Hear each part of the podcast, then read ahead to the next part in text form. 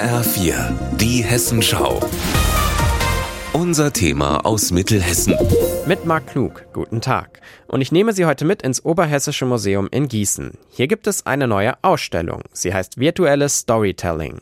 Es geht um Objekte aus der Gießener Stadtgeschichte zum Anfassen. Aber, und das ist das Neue, die Stadtgeschichte soll auch über digitale Techniken erlebbar gemacht werden. Das funktioniert so. Wenn ich den Raum betrete, dann kann ich mir ein Computertablet nehmen. Hierüber kann ich mir die Geschichte einer Studentin anhören. Sie heißt Lina und will einen Artikel für die Uni schreiben. Sie fragt sich, was hat Gießen, was für eine Titelseite taugt? Ein Thema, das emotionalisiert, alle betrifft. Klar, die Stadtentwicklung in Gießen. Los geht's in einer Ecke des Raums, bei einem Holzpfahl. Wenn ich hier die Kamera des Tablets auf den Pfahl richte, dann kann ich auf dem Bildschirm liebevoll gezeichnete Animationen sehen. Regenwürmer oder Regentropfen zum Beispiel.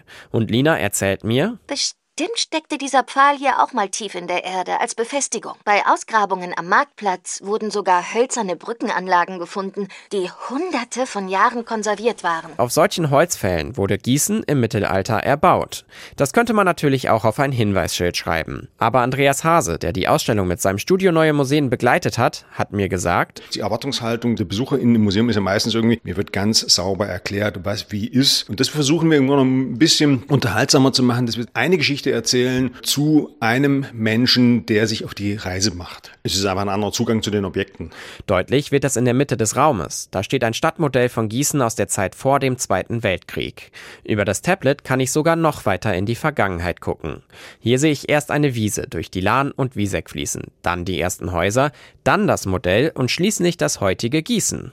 Museumsleiterin Katharina Weig-Joch sagte mir, Wir versuchen Analoges und Digitales zusammenzubringen, weil für das Museum natürlich Objekte Objekte immer noch im Fokus stehen, aber digitale Techniken ermöglichen eben erweiterte Zugänge und äh, spielerischen Umgang und ähm, ganz andere Ebenen der Erzählung. Das große Ziel, wenn die Dauerausstellung, die gerade überarbeitet wird, Ende 2025 wieder öffnet, dann soll die umweltbewusste Lina durch die kompletten Räume führen. Es soll auch drei weitere Perspektiven geben. Ein verspieltes Kind, ein junger Polizist und ein älterer Mann mit kulturellen Interessen. Marc Klug, Gießen.